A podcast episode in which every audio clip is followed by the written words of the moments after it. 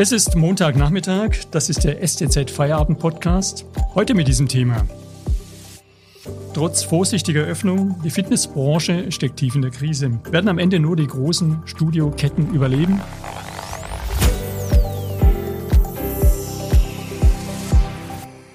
Am Mikrofon ist Martin Gerstner. Hallo. Seit ungefähr einer Woche dürfen die Fitnessstudios wieder öffnen. Dennoch ist die Stimmung schlecht. Die Hygienevorschriften, so fürchten viele Studiobetreiber, werden den Besuchern den Spaß am Training nehmen. Die ganze Fitnessbranche fühlt sich ohnehin als Sportanbieter zweiter Wahl entsprechend schlecht behandelt. Branchenkenner befürchten, dass der ganze Fitnessmarkt in den kommenden Monaten und Jahren ordentlich durcheinandergeschüttelt wird. Woran das liegt, darüber spreche ich mit meinem Kollegen Matthias Schürmeier. Hallo Matthias. Hallo, grüß dich. Matthias, du hast im Zuge deiner Recherchen einige Fitnessstudios besucht. Wurden die denn jetzt in den vergangenen Tagen, abgesehen vom schönen Wetter, überrannt von ihren Mitgliedern, die ja so lange nicht trainieren durften? Also da gibt es äh, eigentlich unterschiedliche Signale. Ich habe äh, zum Beispiel auch mit dem Vorsitzenden des Deutschen Industrieverbandes für Fitness und Gesundheit gesprochen und der sagte mir, äh, die Studios, die jetzt schon wieder aufgemacht haben, die äh, verfügen sehr schnell über einen starken Tra Traffic, wie er sich ausdrückte. Und dies wertet er als außergewöhnlich, weil die Menschen üblicherweise in dieser Jahreszeit nicht so in die Studios strömen. Äh, er meint daher, es gäbe äh, Anlass zu Optimismus, dass die Menschen tatsächlich ihr Studio vermisst hätten. Jetzt habe ich auch von Studios gehört, wo der Andrang ganz normal wie, wie vor dem Lockdown ausfiel. Allerdings haben mir auch äh, Studiobetreiber geschildert, dass es bei ihnen eher ruhig angelaufen ist, was sie auf die äh, Hygienevorschriften zurückführen. Ähm, demnach müssen die Besucher ja entweder getestet, äh, geimpft oder von Corona genesen sein, die bunte 3G-Regelung. Äh, da äh, wollen beispielsweise die vielen Ungeimpfte dann demnach doch keinen Test machen, nur um einmal zu trainieren. Und es gibt zusätzlich noch einzelne Studios, die Wert darauf legen, dass man mit Maske trainiert. Und wer selbst ins Studio geht, der ahnt, dass dies beschwerlich ist und vom Trainieren dann abschrecken kann. Äh, so sehr sich der Einzelne dann auch darauf freuen mag, wieder an den Geräten Sport machen zu können. Und äh, in der Tat, du sagst es, das schöne Wetter mag natürlich auch ein Faktor sein, dass sich viele jetzt sagen, jetzt habe ich so lange auf die Wiedereröffnung gewartet, dann kann ich auch noch ein paar Tage länger warten, um äh, mich an den sommerlichen Tagen dann an der frischen Luft zu bewegen. Das Tragen von Masken und diese ganze Testerei kann natürlich schon ein bisschen die Spontanität rausnehmen. Das beschreibst du ja in deiner Geschichte auch. Ähm, was stört denn die Studiobetreiber besonders? Ähm, Hygiene, glaube ich, da sind sie alle einig, muss sein. Aber wo fühlen sie äh, sozusagen, dass die Schraube da etwas zu sehr angedreht wird? Äh, ich meine, natürlich will ja niemand von denen, dass äh, in ihren äh, Studios ein Corona-Infektionsherd entsteht. Insofern haben die Betreiber dann großes Interesse natürlich an der, an der Einhaltung der Vorschriften. Doch ähm, scheinen all die Maßgaben, wie gerade erwähnt, ja einige Leute da abzuschrecken. Und das behindert dann die Studios in ihrem Bemühen, die bisherigen äh, Mitglieder zum Kommen zu motivieren und in dem Bemühen, neue Mitglieder zu gewinnen. Ne? Denn das ist ja unabdinglich, wenn ein Studio überleben will, Überall gibt es eine gewisse Fluktuation, äh, die das Neukundengeschäft, ähm, äh, die durch das Neukundengeschäft ausgeglichen werden muss. Und im Sommer findet dieses Neukundengeschäft praktisch nicht statt. Äh, völlig unabhängig von Corona. Also fürchten die Studiobetreiber, dass sie für sie die schwere Zeit auch wegen der ganzen Einschränkungen noch bis zum Herbst dann weitergeht. Ne? Jetzt, ähm, wie du sagst, äh, blicken ja ähm, die, die Leute, die trainieren wollen, genauso wie die Betreiber, auf eine, auf eine lange Phase sportlicher Untätigkeit zurück. In dieser Phase haben einige ja sozusagen aus Solidarität ihre Beiträge weiterbezahlt, zumindest ähm, für einen gewissen Zeitraum. Hat das die Bilanz noch ein Stück weit gerettet der Studios? Äh, da gibt es offenbar ganz unterschiedliche Modelle. Äh, manche Studios haben den, den vollen Beitrag Beitrag einfach weiter abgebucht, auch ohne das Mitglied zu befragen.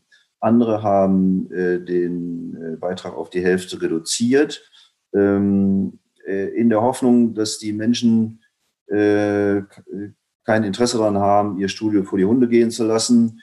Ähm, ähm also äh, quasi als Solidaritätsbeitrag. Ähm, diese Beträge, also die, die Abbuchung äh, letztendlich fortzusetzen, das ist im Grunde aber auch notwendig, weil die äh, Kosten der Studios ja nicht auf Null runtergehen plötzlich, also in, im Lockdown.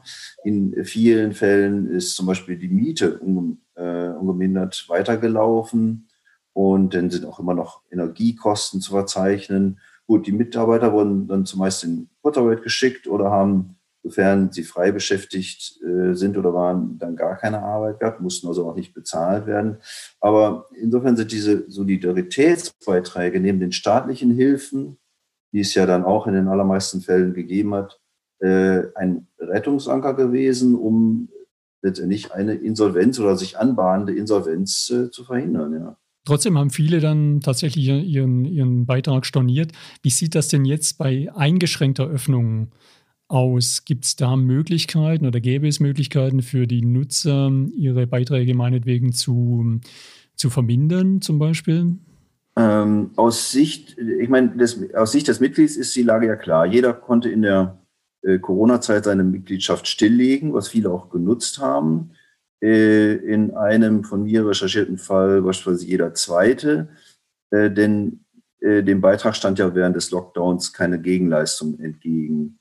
Ähm, auch kann das Mitglied die weiterhin abgebuchten Beiträge, also die in der Zeit der Schließung abgebuchten Beiträge nach Wiederöffnung im Nachhinein zurückfordern. Ähm, und da drohen manchem Studio dann noch schon noch Rückschläge. Was jetzt nach äh, der Wiederöffnung passieren wird, ist eigentlich, ähm, da gibt es so rechtliche Fragen, die jetzt äh, möglicherweise auch im, im Ernstfall dann erst vor Gericht werden äh, könnten, weil es ähm, diffizile juristische Fragen sind. Also kann ich wegen der Einschränkungen äh, bei der Dienstleistung sozusagen ähm, meinen Beitrag zumindest teilweise noch zurückhalten. Also darüber sich, lassen sich einfach keine pauschalen Aussagen treffen. Am Ende hat man den Eindruck, könnten ähm, die großen Ketten profitieren von dieser Krise. Es gibt ja einige am Markt. Ähm, wie ist dein Eindruck? Werden die kleineren inhabergeführten Studios ähm, da am Ende untergehen und die großen Ketten überleben? Der Vorsitzende des Industrieverbandes für Fitness und Gesundheit sagte mir, dass sich der äh, Fitnessmarkt sicherlich konsolidieren werde. Er wisse von, äh, wie er sagte, extrem vielen Gesprächen, in denen es über, äh, um eine Übernahme oder Abgabe von inhabergeführten Fitnessstudios gehe. Ähm, dies führte allerdings auch auf die Altersstruktur bei den Inhabern zurück. Ich meine, die die Branche boomt ja seit äh, Jahrzehnten, ist in den 80er Jahren groß geworden und viele, die damals relativ jung eingestiegen sind in das Geschäft, die sind heute dann zwischen 55 und 65 Jahre alt. Ähm, äh, die, so meinte er, würden sich nun genau überlegen, ob sie sich diesen Versuch der Wiederbelebung jetzt nach der dritten Pandemiewelle nochmal antun sollen. Aber genaueres äh, wird sich natürlich auch erst im vierten Quartal zeigen, ähm, wenn absehbar ist, ob es eine vierte Welle zum Beispiel gibt oder nicht gibt und äh, wie sich die Branche erholt. Also wenn aber die Corona-Einschränkungen anhalten und gerade diese inhabergeführten Studios, die, dann ja weniger Geld zum Investieren verfügbar haben, sich nicht rasch erholen, dann wird der äh, Schrumpfungsprozess der Branche sicherlich dazu führen, dass die großen Filialisten und Franchise-Systeme, also McFit, Fit, FitX, CleverFit oder auch eben Kieser, dass die noch stärker werden und das vor allem zulasten der Kleinen. Wie sich ähm, die Corona-Krise auch auf die Hersteller von Fitnessgeräten auswirkt, darüber sprechen wir nach der Pause. Wenn Ihnen dieser Podcast gefällt, denken Sie daran, ihn auf Spotify oder iTunes zu abonnieren, damit Sie keine weitere Folge mehr verpassen. Wenn Sie die STZ zusätzlich unterstützen wollen, geht das am besten mit einem STZ Plus Abo. Das kostet 9,90 Euro im Monat und ist monatlich kündbar. Damit lesen Sie zum Beispiel diesen Text meines Kollegen Andreas Müller. Die Frau, die den Stern strahlen lassen soll. Bettina Fetzer ist die neue Kommunikationschefin bei Mercedes. Den Link zu diesem Artikel finden Sie in der Podcast-Beschreibung. Unterstützen Sie Journalismus aus der Region für die Region. Danke. Das ist der Feierabend-Podcast. Ich spreche mit Matthias Schirmeier über die Krise in der Fitnessbranche. Matthias, die Pandemie hat ja nicht nur Auswirkungen auf die Studios, sondern auch auf die Hersteller von Fitnessgeräten. Ich dachte eigentlich, die könnten sich vor äh, Privataufträgen kaum retten, weil die Leute dann eben zu Hause trainieren. Scheint aber nicht so zu sein. Nach Verbandsangaben gehen die Geräte äh, lediglich zu 20 Prozent in den privaten privaten Markt, aber eben zu 80 Prozent in den Commercial Fitness Markt, also an die Studios letztlich. Ähm, da schlägt ähm, der Niedergang der Studios ähm, seit Beginn der Pandemie natürlich viel stärker durch jetzt äh, auf, auf, die, auf, den, auf die Hersteller. Ähm, und ähm, die Industrie hat ja jetzt nicht nur das Problem, dass gerade keine neuen Geräte bestellt werden ähm, von den Studios. Äh, vielfach äh, wurden ja und werden ohnehin Fitnessgeräte geleast.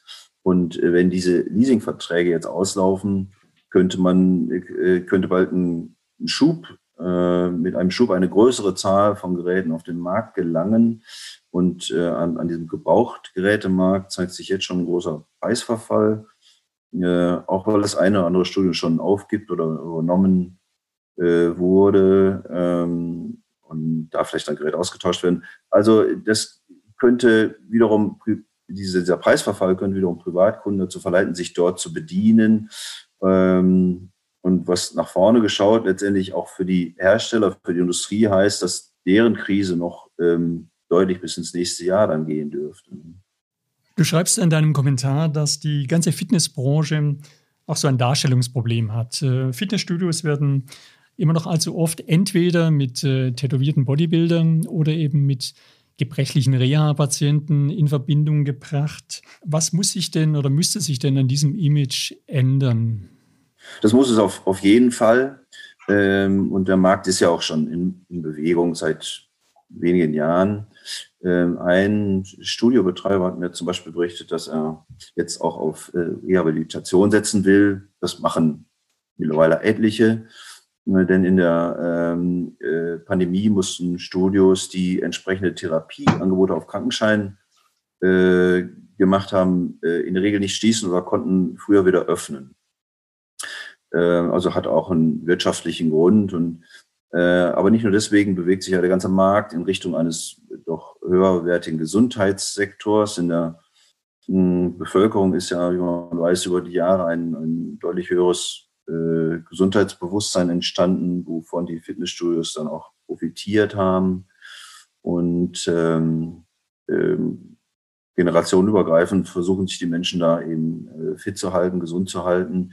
Und nach meinem Dafürhalten muss das jetzt auch in den Köpfen der Politiker ankommen, äh, für die ja die Fitnessstöße in dieser ganzen monatelangen Debatte über Lockerung gar keine große Rolle gespielt haben.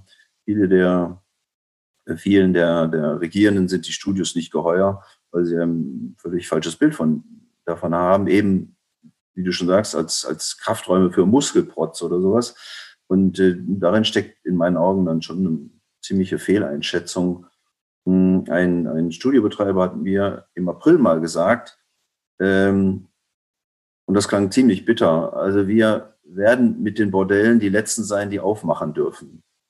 Heute wissen wir, ganz so schlimm ist es nicht gekommen, denn die gewerbliche Prostitution ist ja in Baden-Württemberg weiterhin untersagt. Doch zeigt der Spruch dann äh, doch, dass die Weiterentwicklung dieses Dienstleistungszweigs bei großen Teilen der Politik noch nicht angekommen ist. Und ähm, ich sehe da aber auch ein Problem der Verbände, also die verglichen mit anderen Wirtschaftszweigen eine stark verbesserungswürdige Lobbyarbeit da betreiben.